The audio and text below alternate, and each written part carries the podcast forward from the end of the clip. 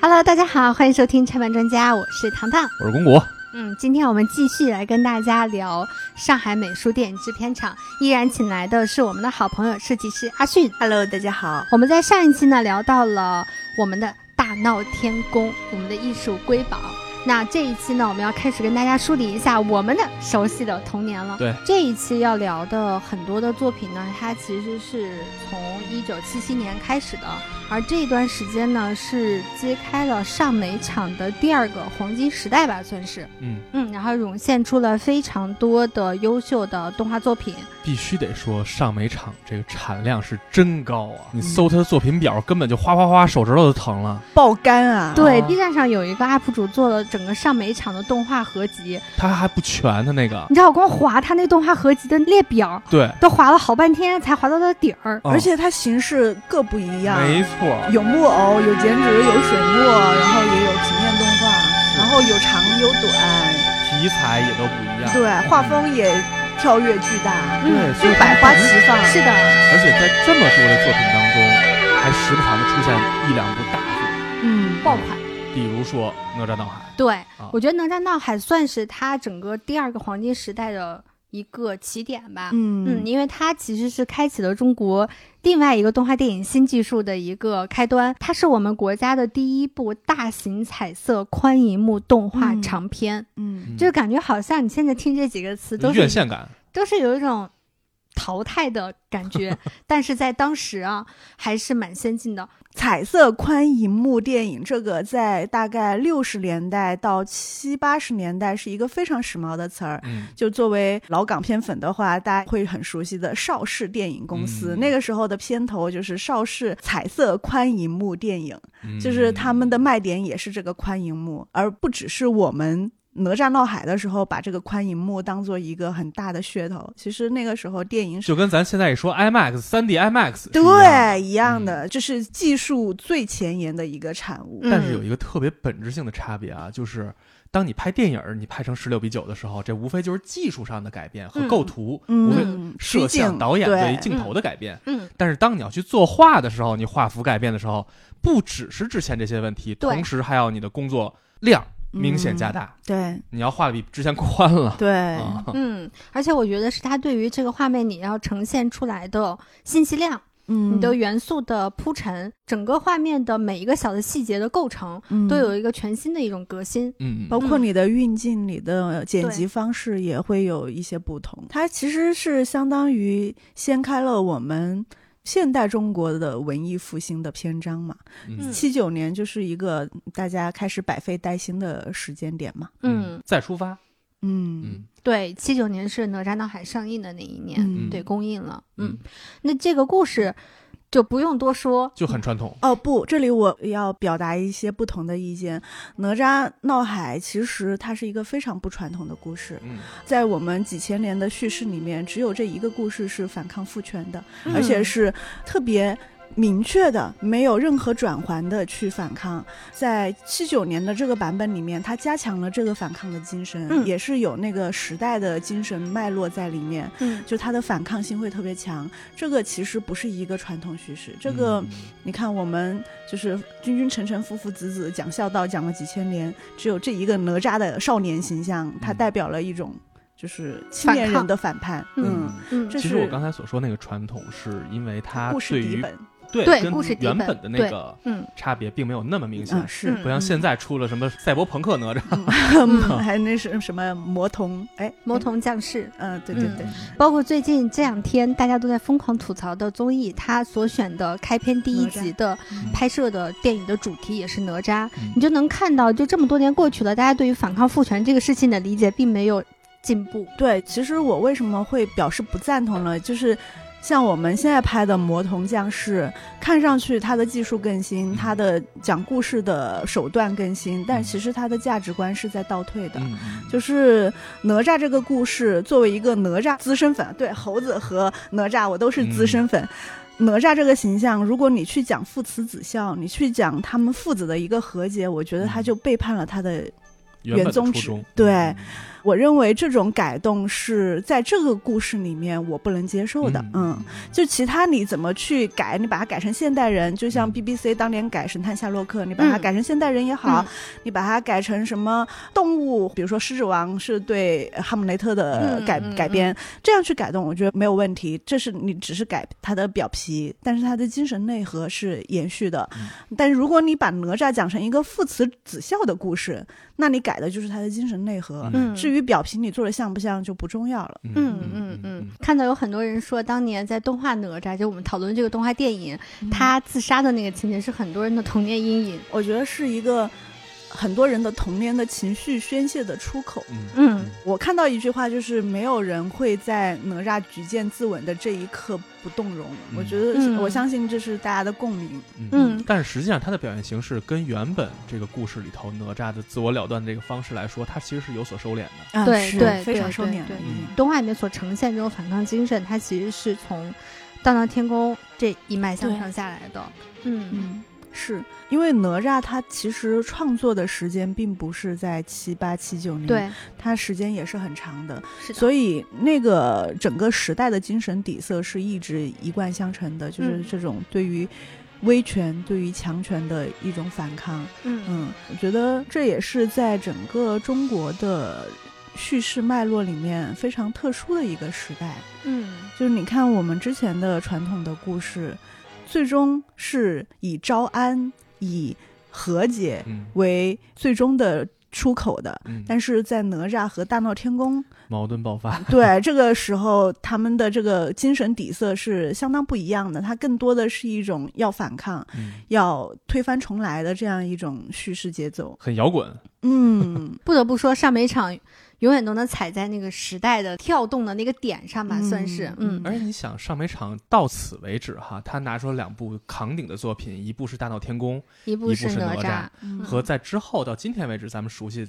当我们国内的三 D 动画复兴之后，嗯，最早拿出来的两部作品，还一个是西游记》，一个是哪吒。还一样的对一个还是依然是空嘛，对吧？大圣大圣和哪吒对我们虽然一说四大名著怎么怎么样，但是真正在民间，在我们老百姓当中，我们最有感触，大家最能唤起共鸣的那个作品，嗯。其实自始终都没有变，是的，啊始终还是是孙悟空和哪吒。还是他们两个。嗯。对，嗯。所以到哪吒闹海为止哈，我觉得可以说，虽然经历了一些苦难、一些磨难的日子，嗯，但是上美场仍然保持着自己的创作能力和他的创新精神和他的艺术水准。对，而啊且咱们在上期的结尾有谈过，就说在七十年代的时候，日本动画进入到了一个飞速发展、超级黄金时代。嗯，嗯对吧？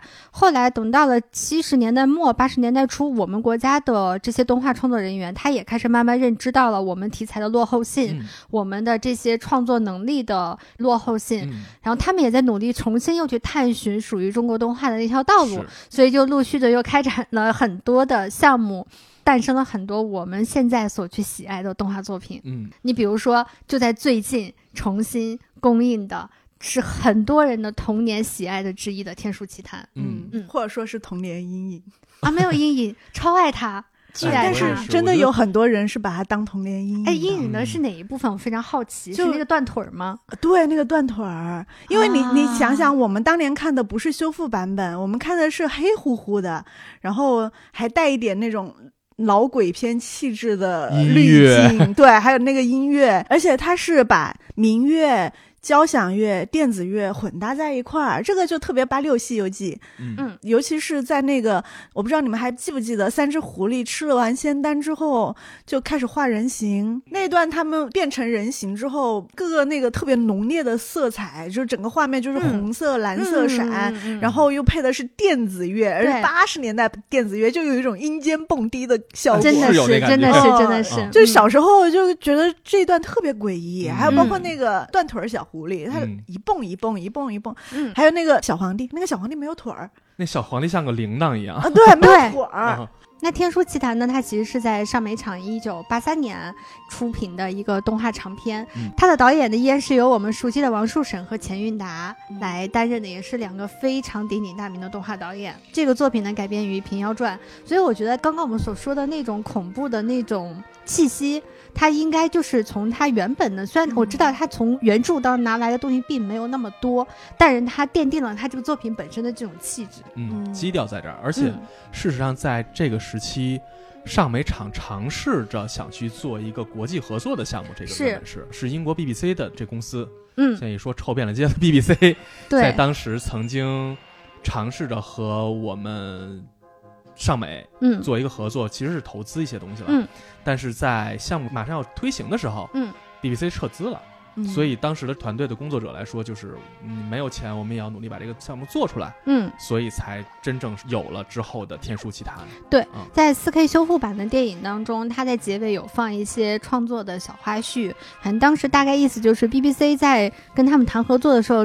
提出了很多想法和创意吧，但这些东西都不够中国，嗯，嗯。嗯，所以他们最后才想到了《平妖传》，才想到了去用里面的这样一些元素、人名、故事原型，嗯。然后来打造一个这样子的中国故事。嗯，嗯。对。嗯，一开始其实是 BBC 主动找我们的，因为上美场名气大了，尤其是在哪吒闹海、大闹天宫之后，就是在整个欧洲、欧美上影厂有一席之地。然后当时 BBC 他们自己拿了一个本子过来，拿了一个嗯剧本过来，嗯，然后我们一看就笑了，直播分离，对，直播分离，这这什么鬼？尚美这边就是说我们来出剧本，剧本打磨好之后呢，BBC 那边因为各种原因吧就撤资了。嗯但是我们这边剧本已经弄好了，前期筹备已经开始了，那就自己上呗。而且啊，一说上美场御三家，咱现在说法叫御三家啊，嗯这个大闹天宫、哪吒闹海和这天书奇谭，感觉上好像这三个作品之间联系并没有那么大，但事实上这三个作品都有一个共同的主题，就是有它的反抗精神、反叛精神。对对在天书奇谭里表现在哪儿呢？实际上这本天书，也就是这个白猿这个仙人，他看守这个天书，天书的第一页写的其实就是天道无私。流程后世，对，他是要把这个东西传到给世间的，但是因为天庭的掌管人，嗯，他们拒绝说我们这个东西，垄断了。对，我们要把这个东西把握在自己手里。而有反叛精神的这个仙人，他把这个书传给了这个小男主，叫诞生哈，嗯所以他实际上也是讲的是一个反叛的故事。这也是这三部作品，如果说有精神内核的传承的话，是这一部分。对，嗯我觉得《大闹天宫》它是一个对大的体制的反叛，是，对一个社会结构的反叛。嗯嗯，哪吒闹海它是对一个小的家庭结构的反叛。嗯然后《天书奇谭》其实，在某种层面上，它是最广阔的。嗯，它讲的是一个盗火种的故事，它讲的是一个开明普罗。普罗米修斯，是的，它是一个广开明智的故事。嗯嗯嗯，你看他当时员工，他念念不忘，就是我把它偷下来了，嗯我让你记住了，嗯我被抓走了没有关系，嗯但是请你把它流传给老百姓吧。但生你好自为之。对，嗯就是希望让他不仅用这些法术去帮助到老百姓，也希望他把这些东西能够传递下去。对。他当时把那个书倒下来，刻在那个云雾山上，就是为了把这个东西留在人世间。同时，他这个故事里面也大量的去展现了明智未开的这种蒙昧时代是有多么的荒唐，然后老百姓的生活是多么的凄苦。对嗯他对阶层其实也有一个嘲讽吧，我觉得是，就是对于神来说，神仙们来说，当你们百姓、普通人学会了这些仙法之后，那我们神就不再是神了，对，嗯所以他才会拦这么一道嘛。他要搞嗯垄断嘛。对，嗯所以才是这个垄断。所以对于阶层来说，包括在人世间，你看这些又有县官啊，对他们的那个阶层，层层的对，就是他这种讽刺，我觉得都是特别露骨的。嗯所以这也是这个作品它先锋的那部分。嗯对你有没有觉得，嗯相对于《大闹天宫》和《哪吒闹海》，它的少年性特别强？就嗯前面两部，嗯天书奇谭》其实它是一个更偏成人向的故嗯事，而且嗯是你年纪越大，你越去重看它，你能够读出的咂摸，对对，越有味道体会会更深，嗯会更更玄妙。是，嗯，因为像我刚刚说的，不再是局限于对一个体制或一个家庭的反抗或反思，它是对于整个世界有一种很宏大的悲悯。嗯。嗯。然后它里面刚刚我们说天庭到人间，然后人间又有层层的阶级压迫，它嗯。是一个。把这个金字塔式的压迫展现的特别直观的一个故事，虽然嗯。其实他出场的人物并不算多对，而它的节奏的铺陈非常的巧妙，嗯。一环扣着一环，我是怎么样子被这些人发现的，一直到什么县太爷发现的，嗯。最后是怎么到皇帝的，对对，对他的每一个铺陈，那个节奏拿捏的非常的巧妙。行，云流水。真的是而且节奏感还有一个我太好了。特别喜欢他的一点，就是他这个角色塑造、嗯。形象塑造上嗯做的实在太好了。嗯。我到现在为止，我印象最深，刚才你说那个皇帝哈，啊。是一个像像个小铃铛似的一个、嗯。一个小人儿，嗯。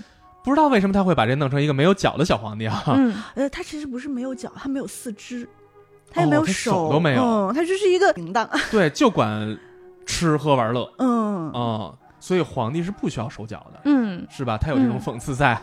就是你你可以看到，我我看了一个，我不知道是主创的呃访谈还是解读，嗯就是说皇帝是为了体现他这种傀儡性。嗯呃，啊包括也也是讽刺他不需要手脚就能生活嘛，就是以嗯寄生虫的形象啊。啊这个我不知道你们有没有发现，你看我们在说到这个上美影的御三家的时候，都绕不开这个阶级反抗这个嗯话题。嗯然后现在像韩国电影在全世界大行其道，嗯。韩国影视吧，不止电影，嗯。其实他们最大的母题也是这种阶级压迫、阶级反抗，嗯。反而是我们自己现在对于这方面的。不管是叙事也好，还是塑造也好，都是很弱的。嗯嗯。嗯，但其实你看，刚刚我们说这个小皇帝，我就会想到“寄生虫”这个词，嗯。所以刚刚就一下子跳到了韩国影视。嗯，但是我们自己现在反而是在回避这种嗯或者说是不知道怎么去塑造，就大家现在我觉得更多的是不知道。对经常吐槽说所谓的那种什么城市打工者，然后一看他们住的就是巨大的 big house，然后家里面什么。我特别不能接受大学生那个宿舍能浮夸到那种地步。对然后我的妈呀！然后一个普通的上海小白领儿，拎着 LV 包包，嗯然后天天喝着香槟，嗯开着跑车，然后跟别人大诉特诉，民间疾苦。对，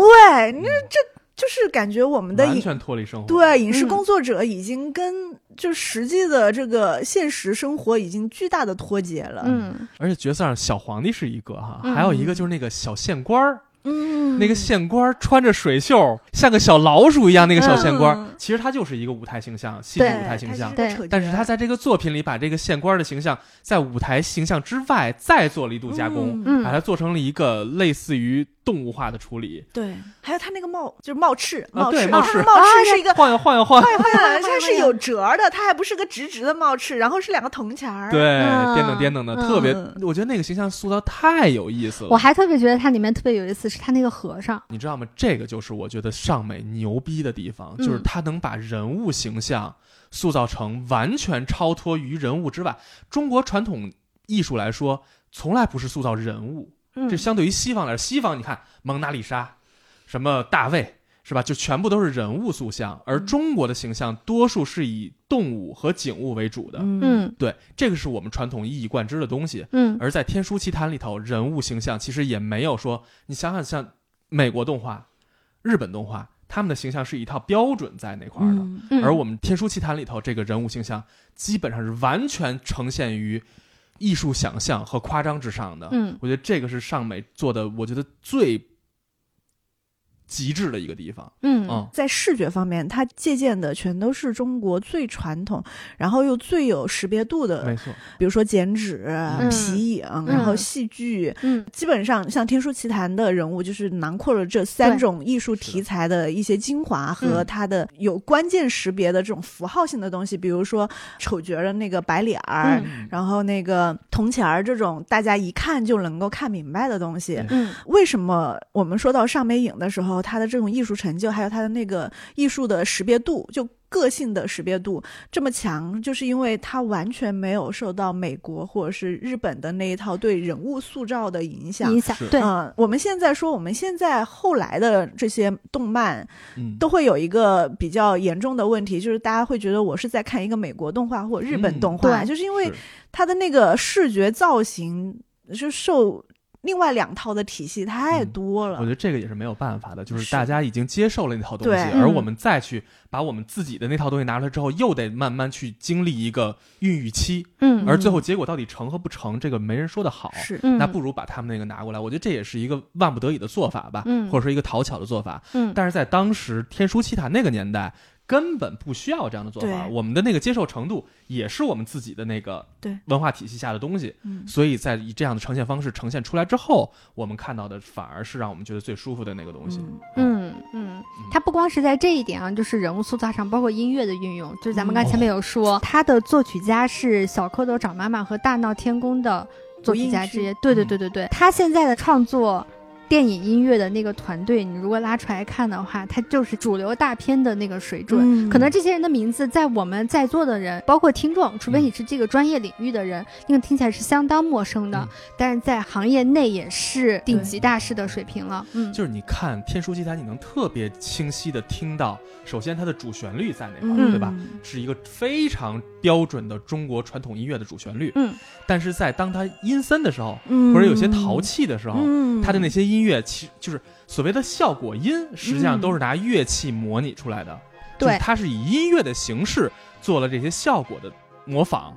我觉得这个手法是我们中国传统动画的一个标准，其实这个是他当时好像还是来的，对从戏曲来，没错。，嗯而且他还运用到了先锋的电子合成音响。，对，是啊，嗯你想想现在很多综艺里头开始尝试用这个，我不知道我学的像不像，就是有些综艺里你会听，嗯，那么一声嗯。这个不就是《天书奇谭》里的这个音乐，对。这个对。效果音吗？其实八六版的作曲家许镜清当时在创作咱们现在非常熟知的那个《猴哥出世》，就是他那个嗯。片头曲的时候对他其实是运用了大量电子合成的音乐的。就是我有幸跟徐老有嗯过面对面的交谈，哇。对，然后就他当时有跟我讲过，就是他当时创作这样音乐的时候，其实是受了很大的非议和压力的。是的，嗯在那个时代，你用这样的东西去创作，而且还摆脱了我们中国对于中国传统民乐的一种依赖性，嗯是非常具有革命性和颠覆性的。我不知道大家注意到没有啊？无论是大家去看短视频平台、看视频那些东西，还是去听我们这些电台节目哈，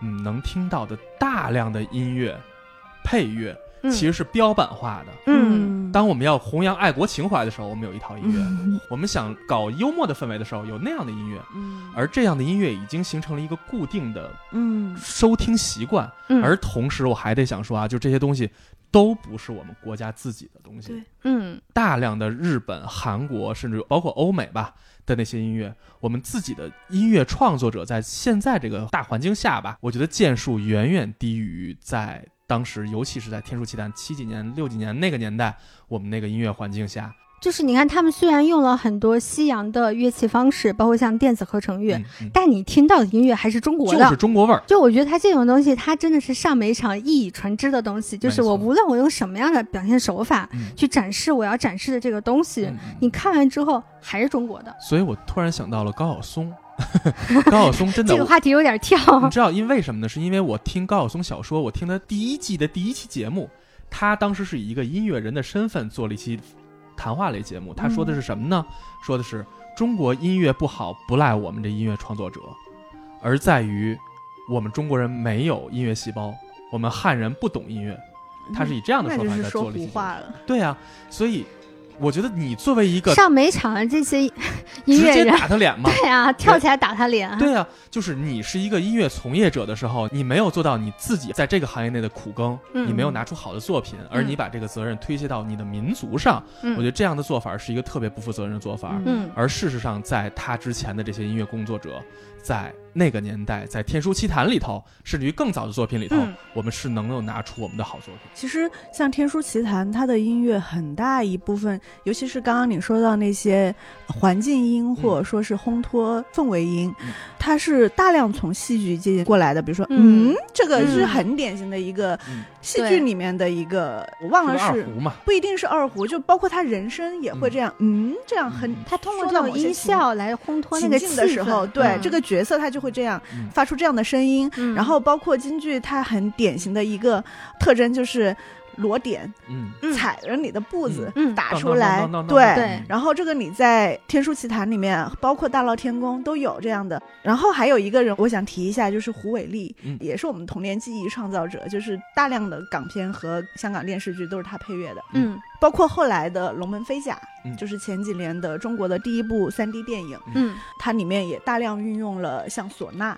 这样的民乐，嗯。这几年我发现大家对唢呐开始逐渐的没有那么污名化了。嗯。就是之前对唢呐的污名化挺严重的，嗯。就觉得它不是就是红白喜事嘛，对 就是一个特别特别土、特别嗯，乡土的一个东西。嗯其实不是特别村的东西，对，其实唢呐是一个表现力非常强大的乐器。胡伟立就是一个很早而且很爱用唢呐去配给电影、哦。电视剧配乐的一个配乐师。没唢呐想起红高粱，红高粱是把唢呐的这种苍凉和凄厉发挥到了极致的一个影和听的一个结合。嗯所以我觉得，既不是听众的问题，也不是中国没有音乐传统的问题，就是好的从业者还是太少了。嗯嗯，嗯是就像胡伟立啊，或者是吴映剧这样的人，我们几十年的影视作品，其实能够数出来的并不多。嗯，刚才我提到了说《天书奇谭》和之前那两部伟大作品啊，嗯它们的相似之处，但是也有不同之处，就是这个《天书奇谭》显得更有烟火气。嗯嗯，前两部是一个高山流水的那样的中国传统故事，嗯。而在这个作品，我觉得讲的就是好像是发生在我们身边的这样的一个有生活气息的一个小作品。比如说像给诞生第一块饼的那个老太太，哎，我太喜欢诞生吃饼的那个镜头嗯 是倍儿香哈、啊，太可爱了。嗯，就是这样的情节，包括那些知府衙门里的那些小的衙役们，嗯，各种各样的一些小角色，就是整个把这个作品烘托成一个生活气息，尤其是我们中式生活、中国传统生活气息味道特别浓。还有他那个节嗯庆里面划旱船，然后嗯踩高跷，嗯，还有龙争虎斗，就是这种民俗的展现。这个在我们最近的这十来年的影视，包括动画里面，已经很难看到了。嗯、然后之前其实能够真正去展现这些民俗作品的。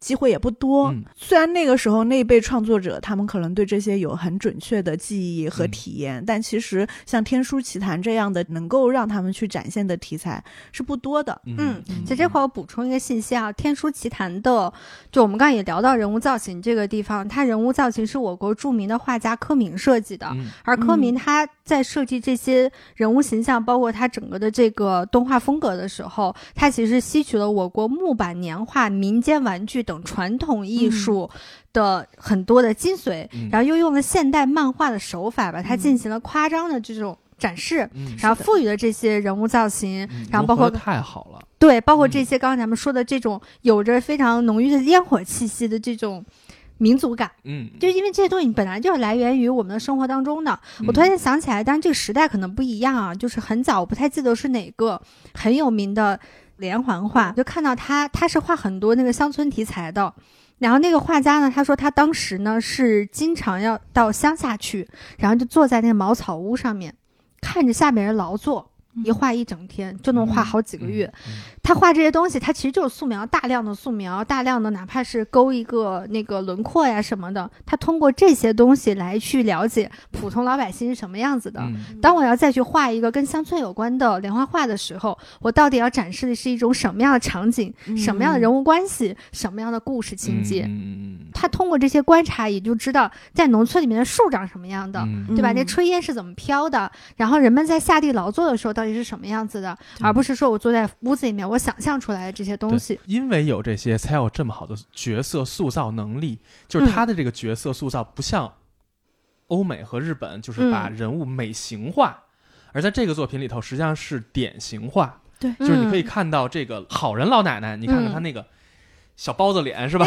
肉乎乎的。你一看这个老太太就是一个善良的老太太，就是他把这个形象特别特别典型化。嗯包括他的服装穿着，嗯但是当你看这个两个那个和尚，老和尚和小和尚的时候，你看这两个人脑袋跟一大倭瓜似的，是吧？这不是一个人的形状，这在美国动画里几乎就是怪物的形状了。嗯，但是在我们的作品里头，这样的形状就是一个典型的一个心里有花花肠子的一个老和尚形象，嗯就是他把这些形象塑造的和他的内容有特别清晰的贴合，我觉得这个能力是属于我们自己的。嗯，对啊，刚刚提到这个角色造型跟角色人物内化是相关联，这个我觉得是一个非常典型的戏剧延续下来的思维。嗯。嗯。只看我们呃戏剧里面分行当，分嗯生旦净末丑，然后还有细分、啊。文静、武静、老生、小生，嗯。呃武旦、刀马旦、嗯。龟门旦，就是有各种旦，还有青衣，嗯。然后丑角也分很多种。嗯。其实我们的这样一个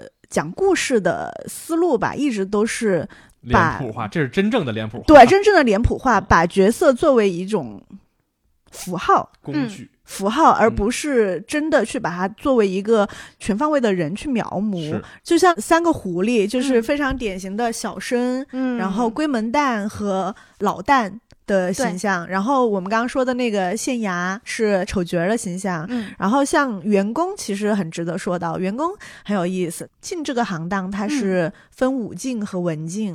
武进的话，一个典型的代表就是关羽、关公，啊，哎文进有点像，有点他像，红脸儿嘛。对，然后文静的代表丹凤眼对，丹凤嗯眼、斜眉入鬓。对文静的代表是包拯，他有一个月牙在额头上，他相当于是把文武进合为一体了。然后他穿的是他两个都好像啊，对他穿的是一身白衣，嗯好像我们中国人平时会说白衣不祥，但其实中国人对白衣也是同样有偏好的，就是有一种特殊的帅才。穿白衣，对，帅穿白衣，嗯想要俏一身笑也是穿白衣。然后像大导演张彻，我们武侠的开山鼻祖之一张彻，嗯他是一个狂热的京剧粉，他的很多拍古装片的表现形式就是从京剧直接延续下来。嗯，他就很喜欢让他的男主角穿着白衣去送死，这也是从啊京剧里面来的。所以最后员工被扶上天的那个镜头，一身白衣，红色的锁链儿，对，青黑色的天，一根锁链儿把它拽上去，然后留下一句话：“诞生你要好自为之。”这就是非常典型的一个中国传统舞台上的悲壮英雄的一个形形象一个意境。嗯，没错嗯他应该不要重新，他应该是真正定义了中国传统意义上的帅哥是什么形象。嗯。欧美帅哥你可以看超人，那就是一个典型的帅哥，嗯。肌肉猛男，嗯，小油头往后一背是吧？油头内裤外穿。对，日本帅哥你就随便看个动画片里，男主角就是日本帅哥嘛。嗯。你看看中国帅哥是什么样？中国传统说真正最帅的人谁呢？大家熟的啊，嗯。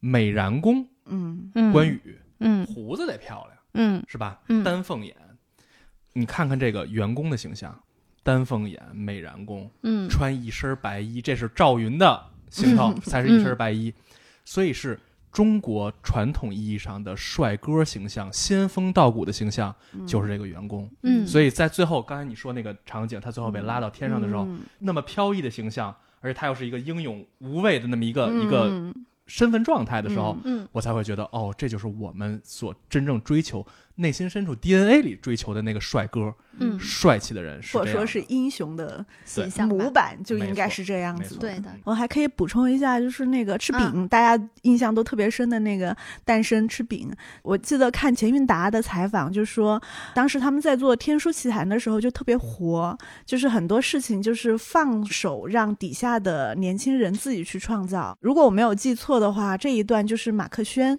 嗯马克轩也是为那个《天书奇谭》，就柯明是做的人物设计，但是嗯马克轩做了很多其他的设计，嗯包括人物的原画、动作、场景。，嗯，然后这一段就是他自己原创的，就是这个饼。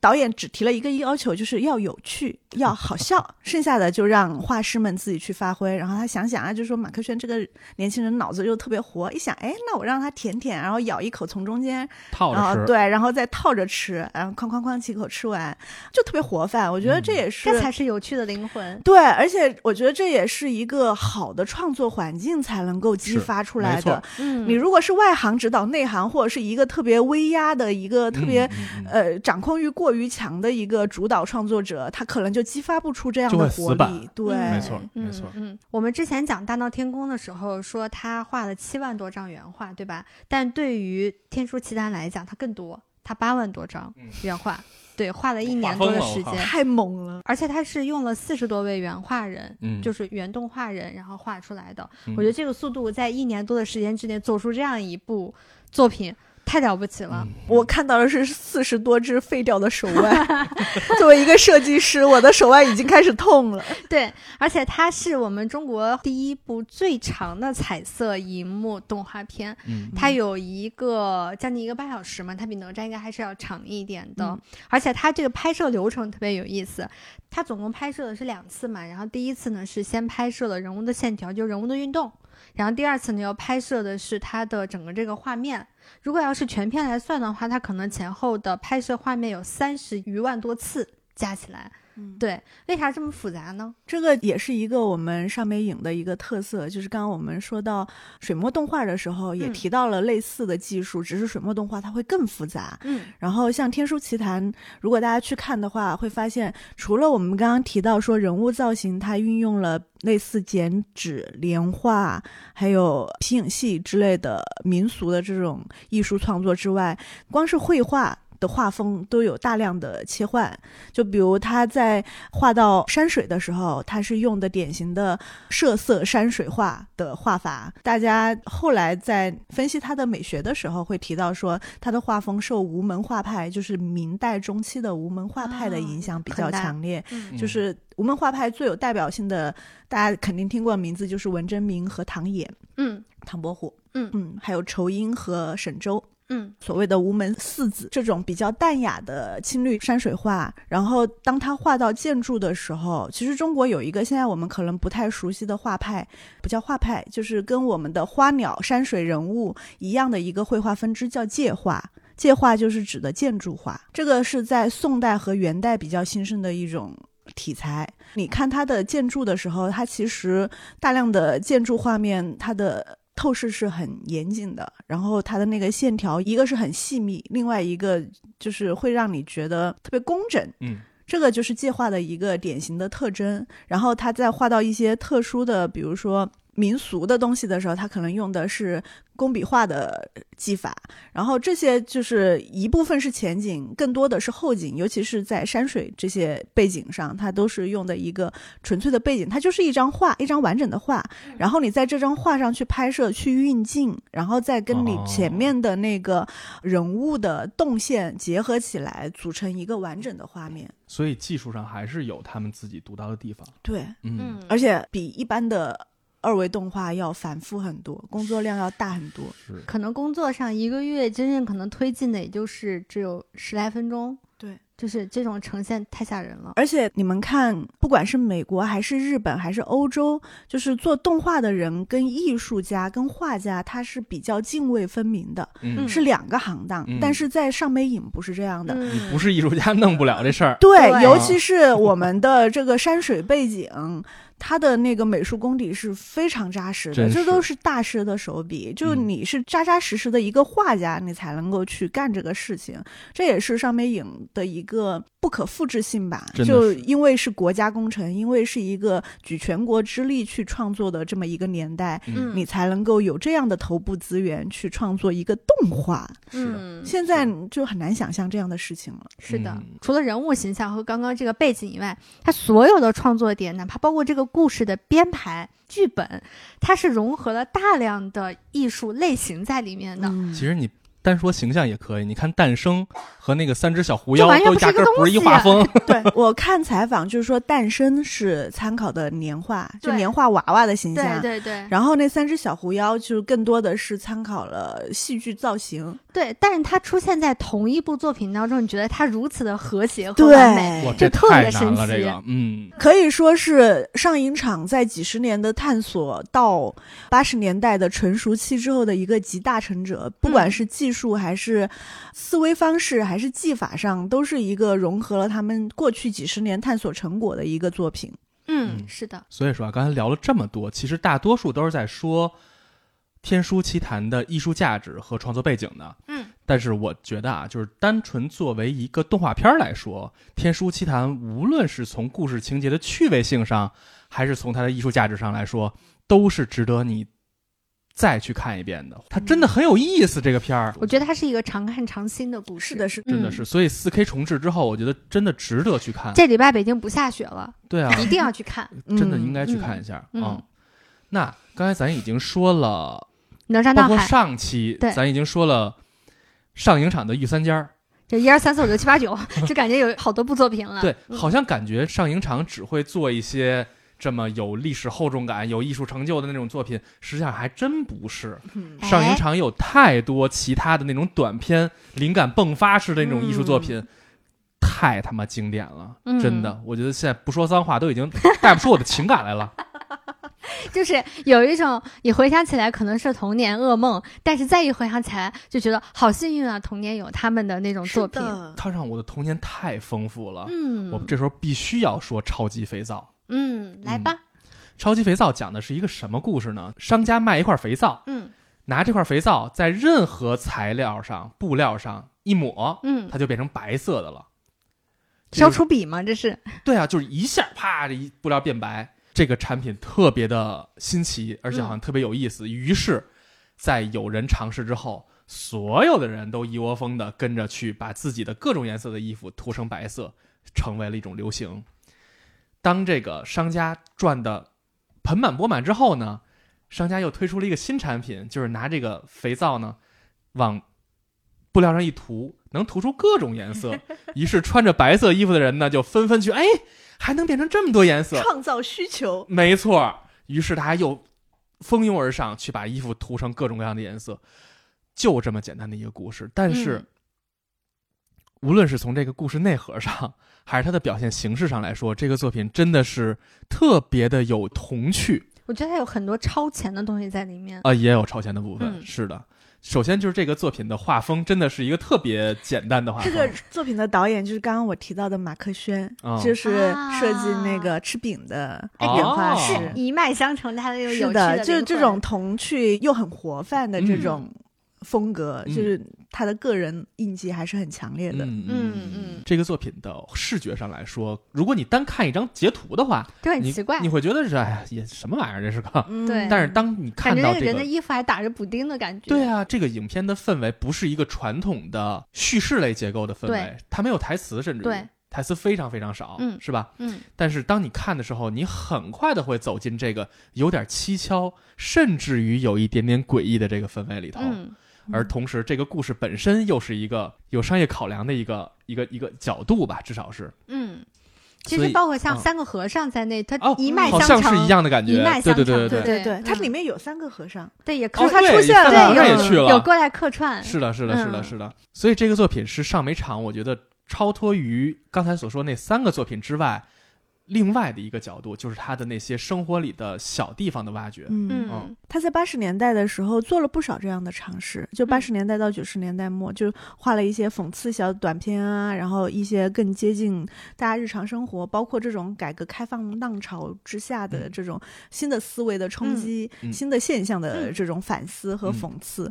嗯，当时是做了不少这样的试验的。但是你看，人家在那么早的时候就讽刺了这个事儿，到今天为止，好像大家还是在 义无反顾的走上绝路。商业社会的必然性。对啊，走进了消费主义陷阱。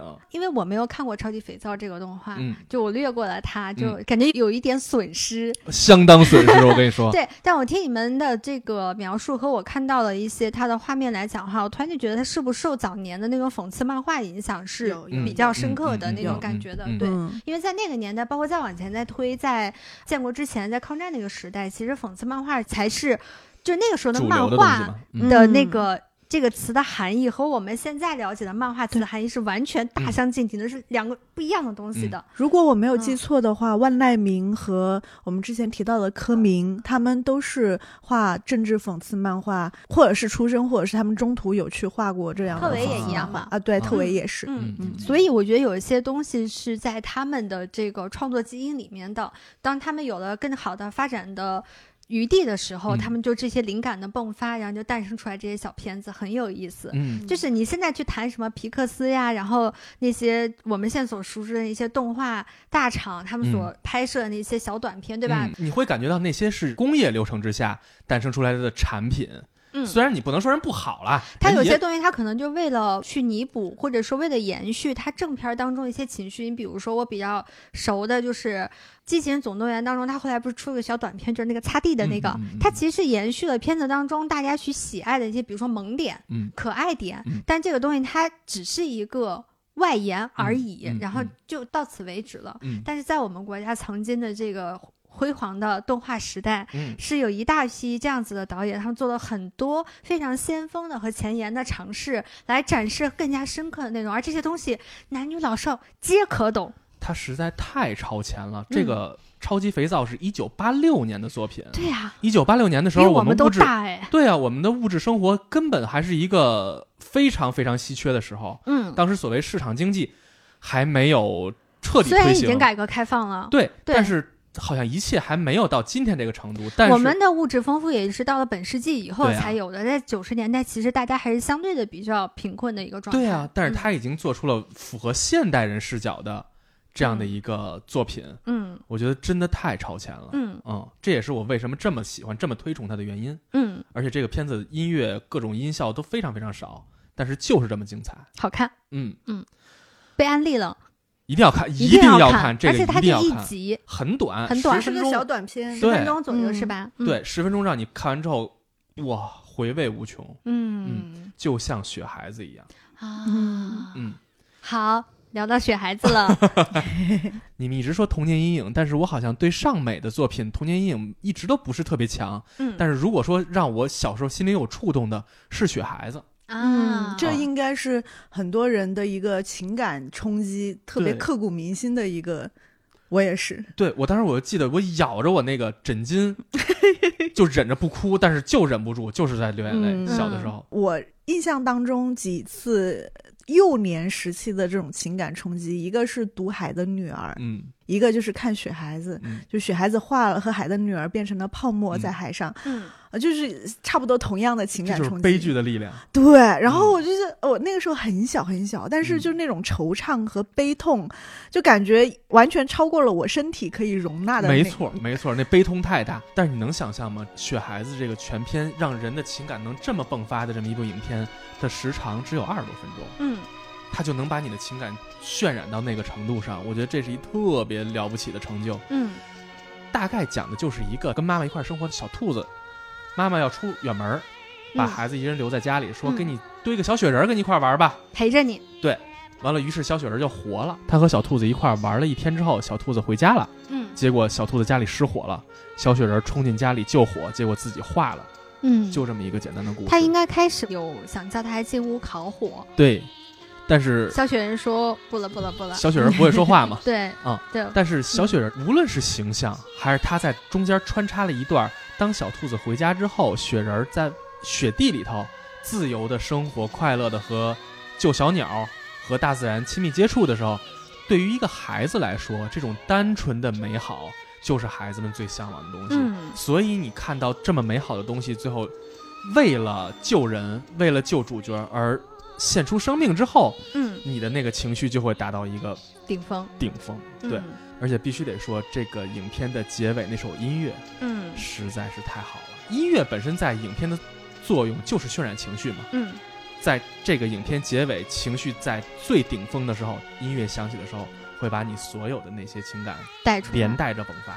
嗯嗯，这个作品的导演呢是盐定县的妻子啊，啊，然后、哦，是？吗？对，叫林文潇，全家天才，真的。真的是嗯嗯中国非常出名的和优秀的美术片女设计师、导演、编剧，嗯，然后她曾经做过的动画电影有那个《哪吒闹海》，她也做过《金猴降妖》。我小时候有一个片子。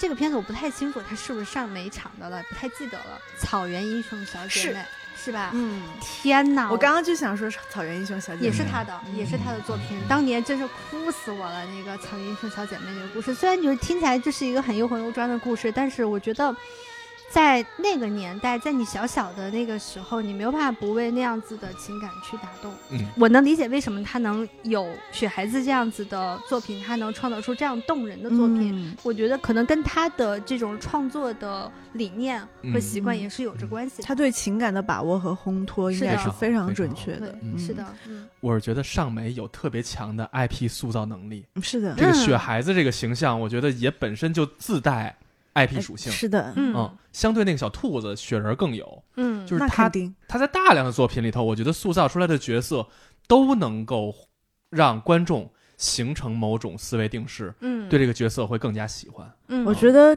就是作为一个设计师，我会觉得这跟他们的造型能力有很强的关系。嗯嗯，就刚刚我们也提到说，他们把角色符号化。嗯其实符号化在传播学上来说，符号一定是最易于传播的东西。你把一个复杂的角色高度提炼、高度符号化之后，它给你留下的不管是识别度还是嗯记忆度，都会比一个更复杂的、更复合的东西会更深。嗯然后他们在比如说我们提到取孩子或者是大闹天宫、嗯哪吒闹海，他们在这种故事情感上面会特别给你情感的冲击。嗯当一个高度符号化的形象承载了一种特别浓烈的情感的时候，你就是会对它产生很高的记忆度和很高的情感投射。是的嗯这种所谓的喜爱度也会很高。嗯嗯，所以我觉得上美影就是时代的原因吧，错过了这种周边开发的一个成熟期。嗯但是如果我们现在文艺复兴的话，他们这些东西真的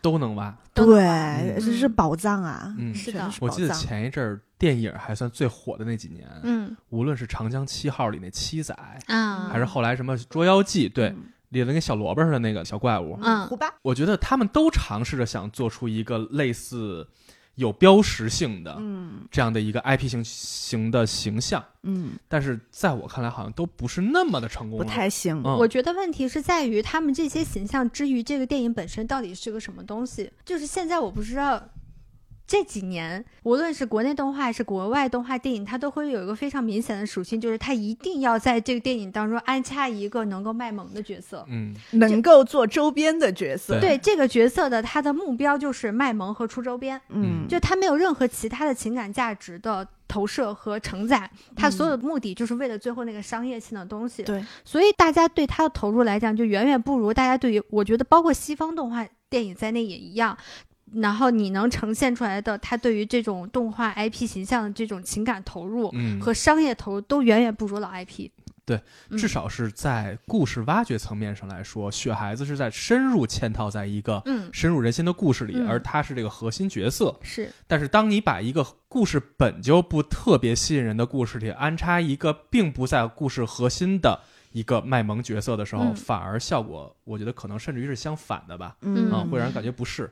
但是这时候必须得说一个反面典型，就是反其道而行之的花木兰那个真人版，把那个木须龙给去掉了。我说看人家这个做法 啊多伟大！原本动画片里那个木须龙那么成功，嗯真人版要拍的我还说木须肯定特别，人嗯没弄。嗯，我说这个简直是商业鬼才，反向鬼才。因为木须龙，我觉得他是这个动画电影，或者说他是这个整个这个故事里面非常关键的一个 核心角色，对，就是如果没有他的话，这个片子就缺失了那种趣味性。它不是用来卖萌的，它甚至跟木兰的整个这个一生都相推动着木兰一直往前走对它，啊。它跟木兰的一生是相关的，它是不可或缺的那一个角色。对，它对呀不是用来单纯卖萌的。嗯，那阿迅你呢？还能有什么美好的童年记忆吗？镜花缘，嗯嗯我不知道大家会不会觉得它是童年阴影啊？反正对于我和跟我交流过的小伙伴来说，我们觉得《镜花缘》算是我们童年阴影中很浓墨重彩的一笔。嗯镜花缘》它讲的是他们主角一行人乘船出海，然后到了各个不同的国家小岛，然后见到了奇奇怪怪的人，其中有一个小岛叫两面国。然后那个两面国，所有人翻转过来都是两面，嗯一面是笑脸，一面是愤怒的或者丑恶的脸。嗯，然后太怪了。对，很怪。然后这个小岛上有一个人特别好，就一直帮助主角。一路他们经历了各种冒险之后，终于逃出了这个两面国。然后那个帮助主角的那个人呢，这个时候我记得不是特别清楚这个剧情啊，反正最终就是主角在邀请他上船还是怎么样的时候，那个人拒绝了，然后说我还是要留在这儿。嗯。然后主角问他为什么呢，他就头一转过来。他的脑袋后面也有一张脸，啊。就因为之前你一直以为这是岛上唯一一个正正常人、常人。一个善良的人嗯。在帮助主角团，结果后来发现他也已经被同化了。嗯。就是这一幕，嗯，呃，对我和很多小朋友来说，都就是童年阴影。对造成了极大的心理伤你知道吗？害他跟怪老头他俩是一个导演，啊！是，就是我就觉得他那个嗯 creepy 的画风就是一脉相承一个导演啊，果然胡他叫什么兆红。记住了这个制造阴影的名字。我印象比较深刻的应该是除了上一期提到的葫芦娃、葫芦兄弟，人家正经叫葫芦兄嗯弟，对对，大家现在都喜欢叫他葫芦娃，所以当我念葫芦兄弟的时候，总觉得哪别像我这么屌的还有七个啊，不是还有六个。因为它的那个主题曲是葫芦娃，葫对对对芦娃对，对，所以会觉得葫芦兄弟这个名字太正了。对，嗯你会觉得嗯葫芦娃才是他们的名字。嗯是，的，然后还有呢，就是魔方大厦，嗯然后嗯邋遢大王，嗯，现在再回想啊，葫芦娃里弄那蛇精和天书奇谭里那狐狸精，嗯他们弄媚系的女性角色做的也太好了吧？嗯，就是小时候就觉得天呐，好漂亮，到现在看也还是好漂亮。就是现在这帮人都朝着他们整了，已经开始。哎，对对对对，就他莫名其妙的成为了我们都不能说是文化符号了，不知道该怎么去形容它。标准脸了，已经快变成。对，就这种东西，你简直难以想象，一个动画片它对于一个时代的审美的影响是如此之深刻。但我觉得这也是有脉络的。其实你看狐狸精和狐精他们的那个造型，其实是从龟门蛋的那个造型对对对对出来的。其实我们的审美虽然说是有变化，但有一些基底还是一脉相承的。像我们戏曲的那个化妆的时候，一个是吊脸，它会把你的所有五官往上吊。嗯，另外一个，我们贴发片儿，然后这个发片儿两边的鬓角一挡，就把你挡成了小 V 脸。不管你是什么样的脸型，最终都是小 V 脸。我们现代的很多语境会受一些外来文化的影响，比如说欧美人对亚洲人的塑造嗯可能是那种细长眼睛。嗯然后塌鼻子，然后嗯厚嘴唇，但其实我们自己一直追求的都是大眼睛、高鼻嗯梁、斜眉入鬓，然后嗯樱桃小嘴。这些你看狐狸精和蝎子精，他们完全呃不是蝎子精，那个蛇精，嗯，嗯，蛇精，他们其实完全就是 蝎子精。这个差的有点远，胸 贵，包括水蛇腰，自古以来对。一个美女的一个模板，对、一个嗯模板想象，其实我们一直喜欢这样的。对，其实你说蝎子精这东西也没有错，因为你想，现在人们对于男性的审美的嗯。标准已经开始慢慢变成了那种你得健身，嗯，你得有嗯。八块腹肌，嗯。对你得有倒三角，对这种东西，其实那不就是蝎子精吗？对呀，对对对，啊，还得爱老婆，哎嚯对对吧？蝎子精，蝎子精可狂爱老婆了，嗯。嗯嗯。所以你看，就是这些作品都是尚美做的，尚美嗯。真的不是在做传统神话挖掘，嗯。它现实题材、嗯。荒诞题材、讽刺，甚至于有点小惊悚、对。嗯猎奇，它嗯都在尝试。对对，包括他还尝试了很多合拍片，然后包括《梁山伯与祝英台》《小人国》《格列佛游记》啊，对嗯对，他其实尝试了特别多的风格和元素，嗯来试图来拓宽他们对于动画片的理解。嗯，嗯但是也是随着电视逐渐走进千家万户，我们也看到尚美的作品已经逐渐脱离曾经那个大荧幕时代了，对，开始走进开始出系列片了嘛。嗯对，其实包括刚刚我们聊的《邋遢大王》啊，然后《魔方大厦》，其实都嗯是电视作品了。对啊舒克贝塔也是他们。对，舒克贝塔两大童年高峰的碰撞，郑渊洁和尚美影。对所以就是我们在那个年代是有给孩子看的一批好故事的。是，嗯嗯，而且它虽然说是给孩子看，但是。它在深度上并没有降低水准，就是嗯你作为成年人，在长大之后去看，还是能看到新东西。嗯嗯但是《黑猫警长》，我到现在回想起来，可能是我看的最后的上美场的作品，就是时间线来说啊，嗯，就是它之后的，我可能就真的很少再去看了。当时看的时候，真的是我喜欢的不行啊！现在回想起来，一只耳啊，就这种童趣的地方，真的现在觉得为什么现在我们就做不到了呢？真的觉得特别可惜。而事实上，也随着电视走进千家万户，曾经的动画传播方式发生了巨大改变。嗯也随着市场经济到来，我觉得上美场一直也在或多或少的受到冲击吧。对很大的冲击。对，咱们一开始在上一集的一开场就说了，上煤厂它就是一个国营单位，对所以在一九九五年之前，国营单位是干嘛呢？它所有的这种商业模式呢，不是像现在一样的就是百花齐放的，它是统购，自负。对，它是嗯统购统销，嗯就意味着说你无论你付出了多少，嗯，我国家总会想尽办法把这个底儿给你兜了。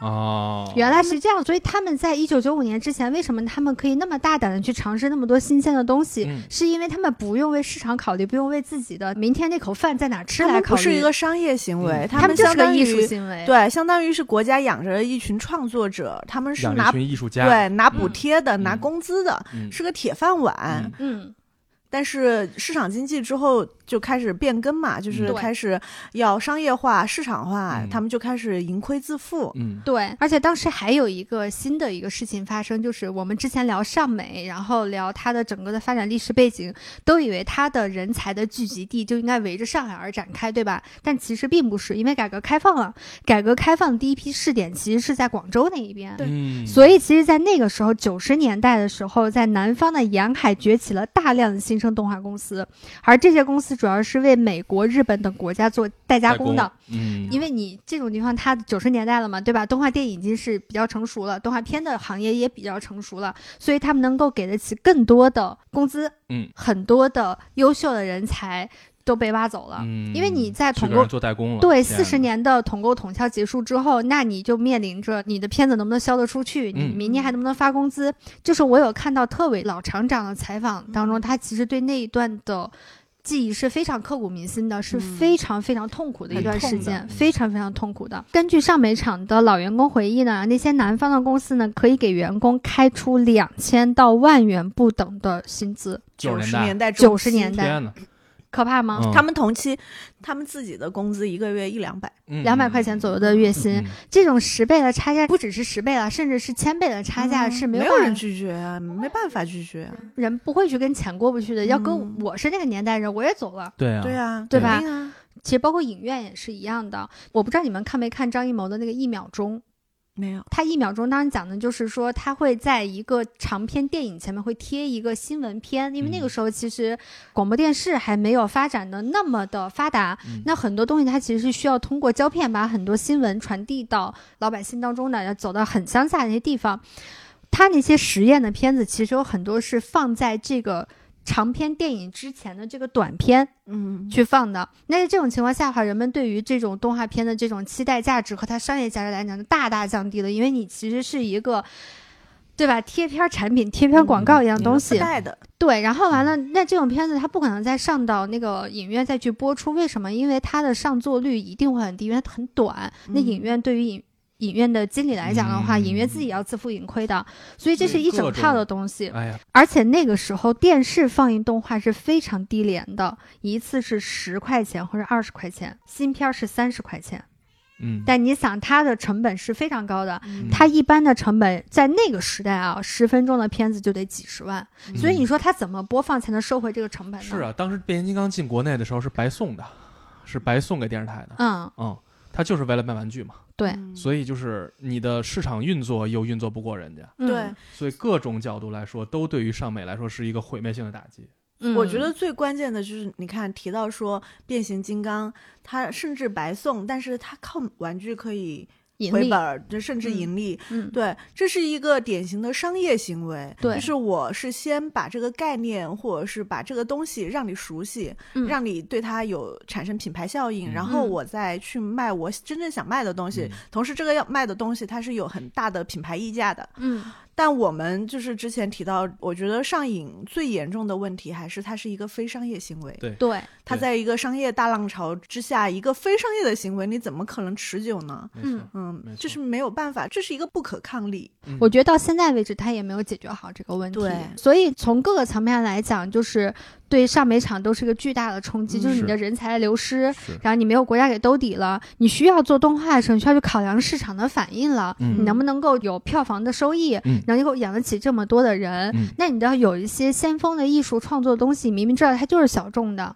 它就是短期内不会有人去理解和看它的，我还要不要去做尝试？嗯。所以种种的一系列的原因吧，嗯。就造成了上美厂在九五年之后就有了一个巨大的一个下落。断崖式的是下落。而且我觉得还应该有一个原因啊，就是随着市场经济外国的东西逐渐进到我们的市场之后，我们中国人逐渐看到了，哎，你说是崇洋媚外，我觉得可能到不了那个程度，但是我们至少看到了新鲜的东西。对，而我们看上美的东西，还是在做着那些老一套的就东西，像我妈说：“哎，你怎么还在看这个？这是我小时候看的东西。嗯对嗯像刚才糖糖说的那个，日本动画已经开始有大和号了。嗯，之后的各种各样的题材都在宇宙里的故事了，对。都在外太空、机器人，有了那些更新、更新潮、嗯，更热闹的东西。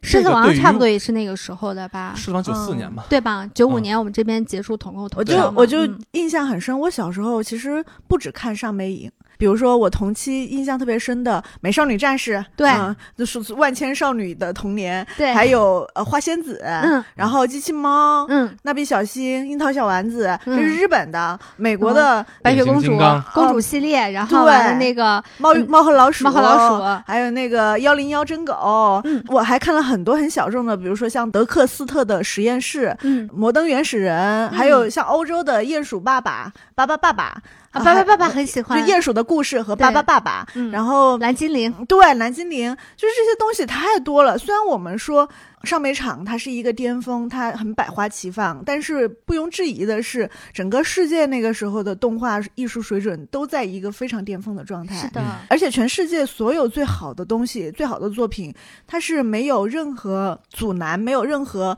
隔阂，同一时期呈现在我们眼前。就是那个时候，我们能够看的东西太多了。嗯我不知道你们小时候有没有，就反正像重庆是有一个儿童频道，它就一天二十四小时放动画片儿，然后他放动画片儿全都是我刚刚说那些特别小众的啊，欧美的。哎，羡慕，还有像什么喷嚏大魔怪啊，还很多可能现在我已经不太记得名字，然后也叫不出来名字的，但是他们的水准都很高的。嗯。然后这些片子，你想，你每天都在看，同时我也在看上美影的片子。作品，嗯，对，但那个时候我看这些的时候，都是已经九十年代中期的样子了。上美是没有再出新的东西，嗯我看的还是我妈妈看的东西。嗯嗯，但是其他的像日本、美国，人家还虽然我看也看老作品，但是他们同时有源源不断的新新作品。作品对，嗯所以，当我们再去审视我们自己上美场推出的这些作品，虽然也有经典的葫芦娃呀、黑猫警长啊，但是整体来说，他这个框没跳出去，嗯，或者说他人家也没想跳出去。他有一点跟不上时代了。即便是在九十年代中期的时候，像八十年代呈现出来的那种先锋性和试验性，是它是在衰败的。对。是的，嗯。所以也因为这些原因吧，让上美蛰伏了一段时间之后，嗯。他在九九年嗯。上影厂推出了一部，当时的宣传口号是中国最顶级的动画作品、动画电影儿。但是从今天的角度来说，我觉得可能更像是一部妥协的作品，是《宝莲灯》。嗯。嗯，在我们做这期策划的时候，就我跟谷歌就非常的纠结，嗯，对于这个片子，其实原本不想聊，我能理解，就是大家说它是上美的，就是最后的最后的辉煌。嗯对，最后的辉煌，最后的高光。但其实这个片子算是上美的作品当中少数的没有打动到我们的片子。嗯，反正我个人对他的现在最深刻印象就是他那几首主题曲了。因为太狂推了嘛。对，当时选的张信哲、李玟，呃李李玟、嗯。刘欢，刘欢对。对，三个当时应该算是最火的最顶艺人。级的，嗯。嗯，嗯做了音乐，包括他的配音，配音是。徐帆、宁静、姜文，嗯。都是当时最一线的大陆演员，啊陈佩斯。嗯，哦，这块我要插回去说一件事儿，就是我在查资料时有看到，就在我们很早期的动画电影，我不太记得是哪一部了，嗯。好像就是《铁扇公主》，我们邀请的配音演员已经是当年那个时代的这种流量小生了。啊，所以就是邀请这样子的优秀的影视人员嗯。为动画电影配音，是中国动画电影一直以来的一个，传统。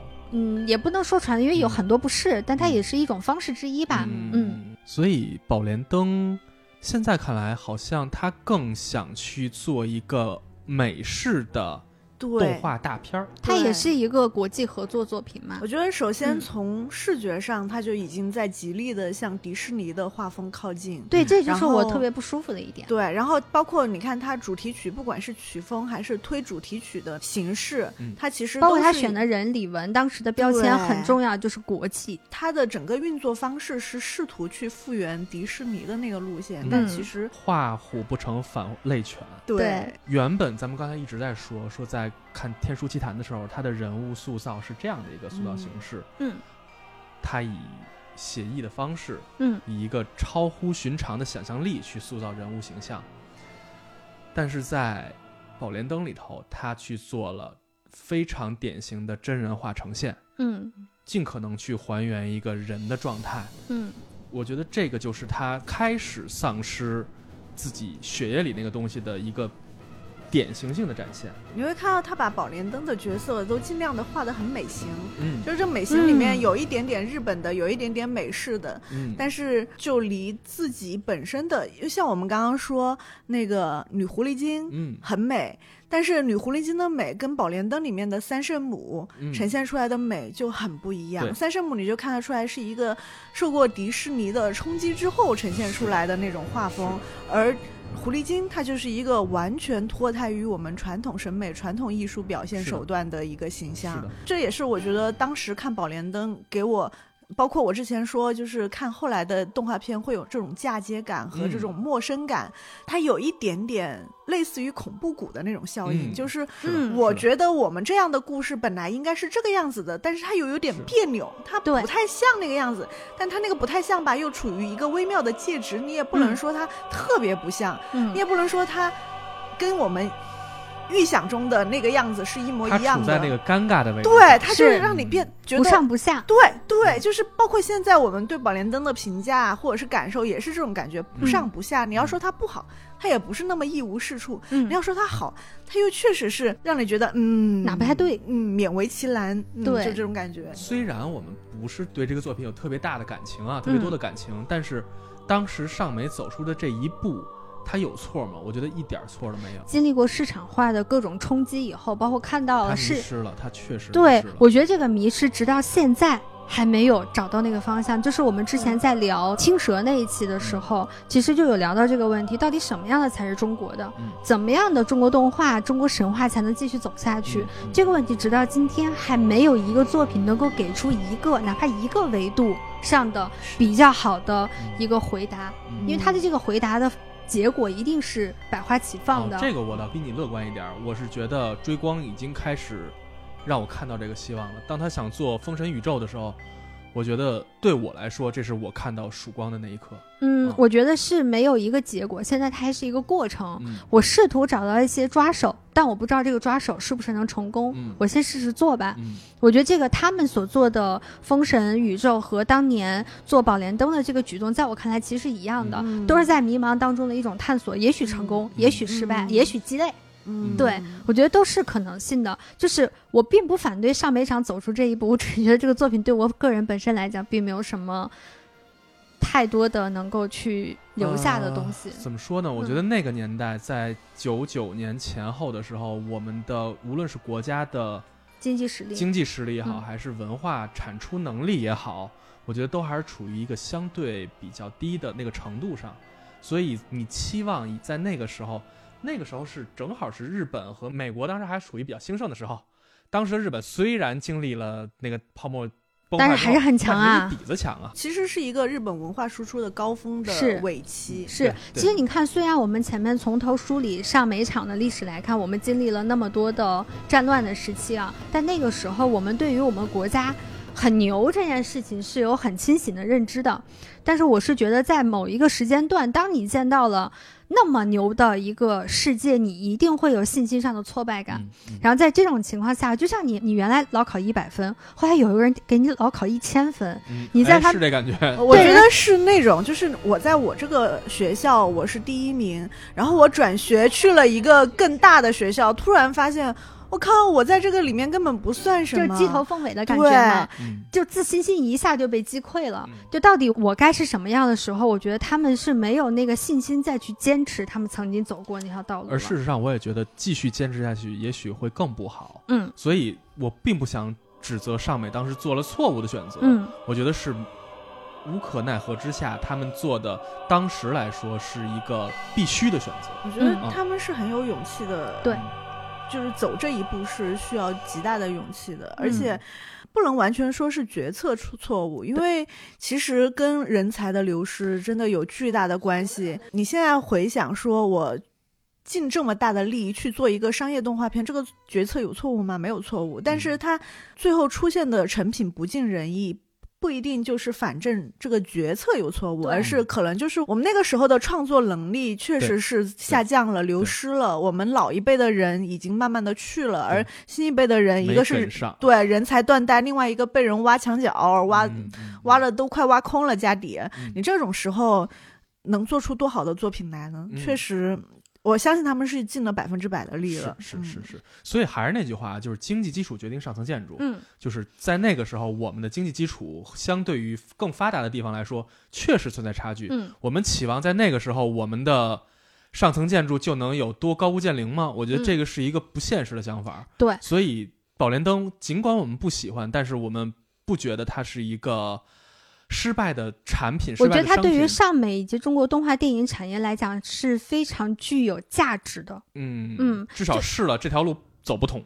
对就是尤其是在文化产业了，就是你的成功一定是奠定在极多的、巨大的、庞大的、对看不见的那些尸山血海上的。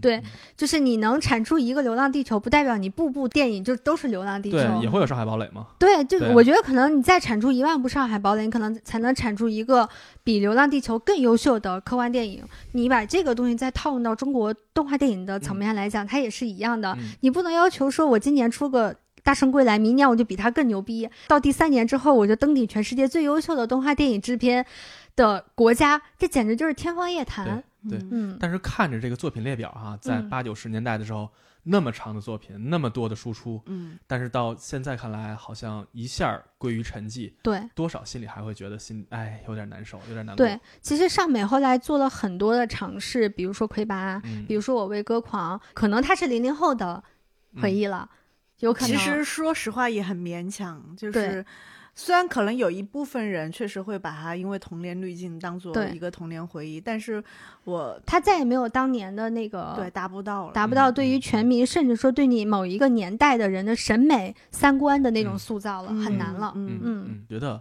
我们也没有必要去要求说上面就就必须得这样。就应该一直都得那么好下去。我觉得这个对，不根本就不现实。是的，所以他至少在那个时候，他曾经让我们骄傲过，嗯，他曾经让我们开心的坐在电视前头，快乐的度过过半个小时。这个就是最好的，只是唯独有点可惜，他没有成为中国的迪士尼。我们一直想做的事情，不就是陪伴国漫成长吗？嗯那说不定将来有一天，也许在我们耄耋老人的时候，乐观点儿，乐观点儿。对，不，你产出好作品这个东西，我是非常乐观的。嗯但你要想建立一个庞大的动画帝国来讲的话，我不知道我们这代人能不能赶得上了。嗯，而且我也其实对一定要走迪士尼的这个路线，我也是质疑的，因为我自己本身不是太喜欢迪士尼。啊我不是迪士尼的受众，他的故事一直都不打动我，尤其是嗯在过去那种传统的公主故事，是完全不在我的审美之内的我也不。是很喜欢。嗯，然后他现在的这个商业路线，我也不是太能够赞同的，因嗯为它其实也是一种垄断。嗯，嗯，我觉得他的故事的模板化、套路化也很严重。也很严重，嗯而且我也感受到他在这十年当中这种越来越僵化的。嗯，虽然他好像作为一个商业帝国，它是在不断扩张。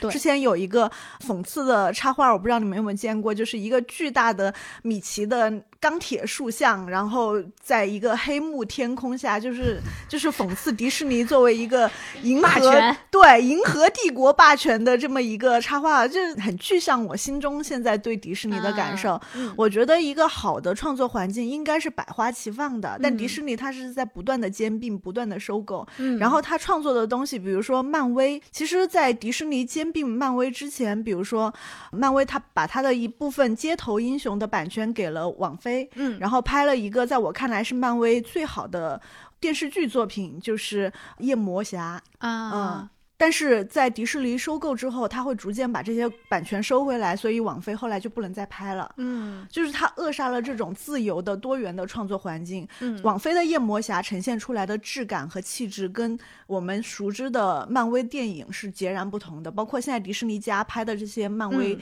电视剧，嗯都是不一样的气质。嗯呃，这个东西。我觉得是在自由的、多元的创作环境里才能迸发出来的生命力。嗯像迪士尼这样，它其实一定程度上是在扼杀这些可能性的。嗯所以我也不觉得说我们一定要去复制一个迪士尼那样的商业帝国，可能嗯我梦想中更好的未来是一个百花齐放的，嗯，有各种各样大的、小的嗯创作团队都能够有一个生存空间，然后各种题材、各种类型都会有它的受众。嗯，即便是像我这样，可能某些趣味会比较小众、比较冷门，也一样能被。照顾到。对我也嗯能够找到我自己的那一小块天地，有嗯那么一小撮创作者是为我服务的。我嗯觉得这就是我想象中最美好的一个未来。嗯，嗯，所以越这么说，我越期待上美场的斑羚飞渡了。不知道他嗯什么时候能不能在这个历史起点的一百年的头几年能够跟我们见面了。嗯嗯，不太清楚。同样呢，就是我还是会期待其他动画电影的作品，比如说我们在之前就反复提到的十月他们的要做的《深海》。嗯，我们找到在上美开始销声匿迹的时候，嗯，其他公司逐渐在找到中国动画电影的新方向，对未必是找到，至少在寻找着。嗯在寻找那个脉络到底是什么。嗯就是在一百年前，万氏兄弟他们，包括梅雪愁，嗯他们在探讨的，我到底要怎么样去讲述中国故事，嗯什么样的形象是中国的。嗯一百年之后，我们还在回答这个问题。嗯我往长远面想，可能再过一百年来看待我们这个时代历史，我觉得是一件很有意思的事情。你通过一种文艺题材来进行这种百年对话，是件非常浪漫和波澜壮阔的事情。嗯其实今天我们讲了，包括像那个阿迅来给我们补充了特别多的，嗯，比如说硬知识。对硬知识啦，嗯对对对，然后有很多很有意思的人。就我那天还跟谷歌说，我说上美场里面这些，尤其是这些很有名的作品，你把他的幕后制作名单拉出来，随便找两个都能聊他个一两期。是的，嗯我们很希望将来能够把这个系列能够做下去。就是我们今天呢，先跟大家笼统的跟大家用两期的节目呢，嗯把整个的上美场它是一个什么样的情况，嗯怎么发展呢？其实梳理它其实就梳理了中国动画电影发展史嘛，没错。对吧？然后我们再会把目光聚焦在这些神作背后的那一个一个具有着鲜活创造能力的那些幕后英雄们，嗯再去看看他们的故事。如果你想去了解中国动画电影，你不了解他们故事是不可以的。没错。还是回到最开始我说的，就是回想一下，我觉得我们何其有幸，有这么多大师嗯和业界精英是陪着我们长大。是我觉得就是刚刚你说幕后英雄的时候，我觉得我们值得为他们梳理他们的个人，然后让大家更多的知道他们这样一个个个体，嗯为我们创造这么多童年美好记忆的个体，对，是的。如果你大家喜欢，或者说想听这样系列的话呢，可以给我们留言；对，如果你们喜欢这期节目的话呢，也可以给我们点赞、关注。嗯，转发、评论、四连，大家一定要记得去看之后陆续上映的所有的上美场的四 K 修复版的优秀的动画作品。嗯嗯，好。那今天就到这里，拜拜，拜拜。